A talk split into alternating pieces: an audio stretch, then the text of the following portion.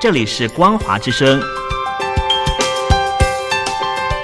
听众朋友，从现在开始，请您一起来关心最近发生的新闻事件。欢迎收听《光华随声听》。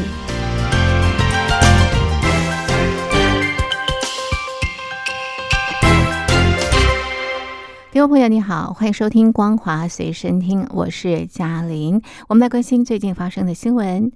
美国总统拜登七日接受哥伦比亚广播公司新闻网专访时表示，希望重新设定前总统川普任内的美中政策，即使中国大陆国家主席习近平骨子里没有民主，两国之间仍然可以避免冲突产生，也可以寻求更多合作机会。他说：“如此描述并非批评，但是美国政府已经开始针对香港、西藏及维吾尔族等问题对中方施压。”谈到习近平时，拜登说他很聪明，也很强硬，他骨子里没有民主，就连一点点也没有。这么说并不是批评的意思，只是叙述事实。但问题是，我一直都对他说，我们并不需要冲突。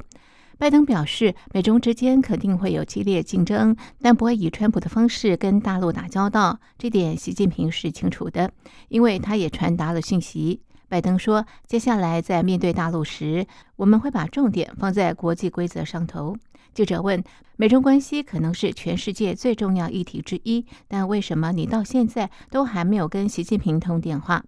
拜登解释说：“他只是还没有机会与习近平交谈，没理由不给他打电话。”幕僚跟我说，我跟习近平曾经相处的时间可能超过与其他世界元首相处的时间，因为我在副总统任内跟他有过二十四或二十五次私下会议。拜登也说，曾跟习近平共同出差一万七千里，我跟他蛮熟的。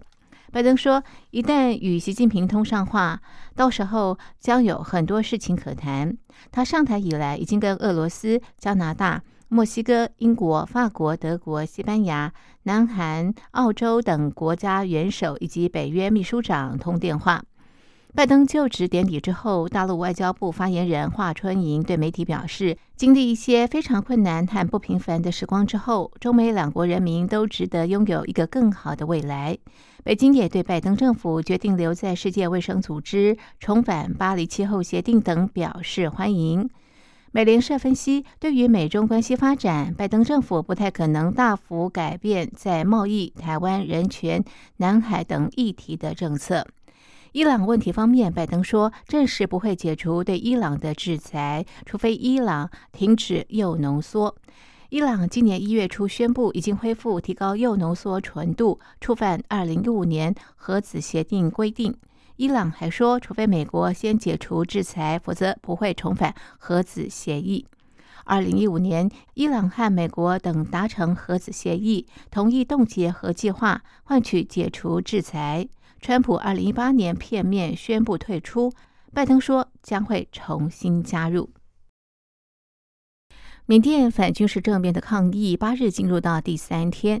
数以万计民众走上街头，要求军政府释放民选政府实职领袖翁山苏基。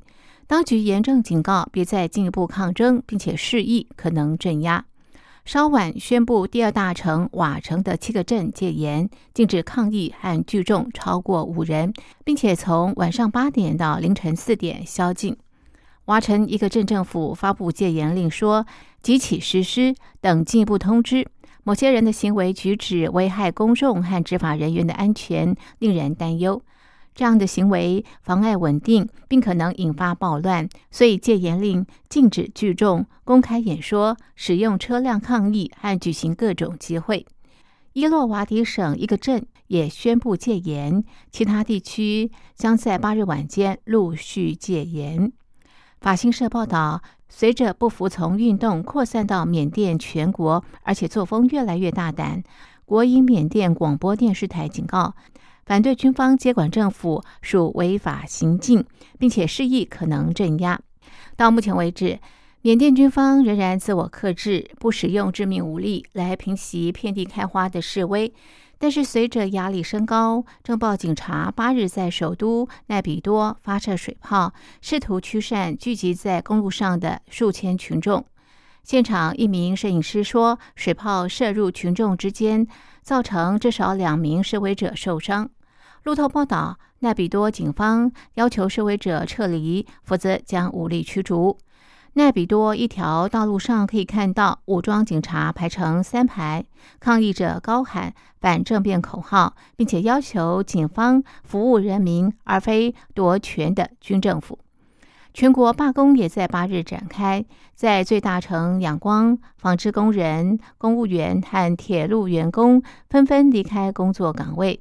参与抗议的二十八岁成衣厂工人林塔辛说：“今天是工作日，但是我们就算被扣薪也不上工。”十八岁建筑工人齐敏参加集会，说自己对翁山苏基的忠诚超过对财务状况的忧心。瓦城也出现类似的大规模游行，许多人手持翁山苏基的照片，并且挥舞翁山苏基所属政党全国民主联盟的红旗。另外，从临近中国大陆的木姐到南部城市图瓦、巴安等多处，也传出有大型集会。香港凤凰卫视八日突然传人事大地震，由上海市社科院党委书记徐威出任凤凰卫视董事长，而大陆央视副台长孙玉胜接任凤凰卫视总经理。据称，这波人事调整与凤凰金融暴雷案有关，也使得这家电视台面临全面整顿。上海社科院党委书记徐威，据称是中共中央政治局常委王沪宁的人马，记者出身，长期在上海主管宣传部门，曾经担任上海市政府新闻办主任。孙玉胜也是记者出身，长期在大陆中央电视台工作。据称，他接任凤凰卫视总经理，将整顿广告等业务。大陆全国政协常委、凤凰卫视董事局主席刘长乐，二零一四年创办的凤凰金融平台，他的女婿贺新担任法人代表。去年九月突然停止网贷业务，同时停止所有出借用户的本息回款。七万出借用户的九十八亿人民币资金不知所踪，催讨无门。七万出借用户近期发出恳求书，呼吁刘长乐出面解决。一位不具名的北京金融官员表示，大陆清退 P to P 过程当中产生次生灾害，不是一两家平台的问题，是一个行业的问题。整个行业都坍塌，大部分平台根本拿不出解决方案，有的公司负责人已经进监狱，根本就没人管。英国广播公司 BBC 报道，语音社交媒体 Clubhouse 原本在中国大陆因为无需翻墙就可以使用，还能自由讨论香港示威、台独和新疆维吾尔族等敏感议题。过去一周，在大陆新用户数量暴增，但是大陆已经在八日晚间七点封锁这个城市，用户必须翻墙才能使用。英国金融时报报道，一些大陆用户为了获得 Clubhouse 门票，付了高达七十七美元，从淘宝等电商网站购买加入邀请函。成千上万的大陆用户周末涌入 Clubhouse 聊天室，讨论话题多跟敏感政治议题相关，如香港示威、台独和新疆维吾尔族议题。Clubhouse 近期出现了西藏跟新疆的朋友，我们想找你们过来聊天，两岸三地大乱聊等政治话题聊天室。在两岸三地大乱聊当中，数千名大陆、港澳和台湾听众齐聚一堂，想发言的人可以透过举手排队发言，用短短数分钟发表自己的看法。虽然许多观点针锋相对，但是很多参与者表示讨论氛围友好理性，有些聊天甚至持续了十几个小时。不过，大陆用户在八日晚间发现。Clubhouse 必须透过翻墙软体才能够使用。不少大陆用户在聊天室互相提醒，绝不要放弃自己的账号，担心无法再看到聊天室内共同讨论议题的同伴。以上是本节的光华随身听，谢谢您的收听，我们下次同一时间继续在空中相会。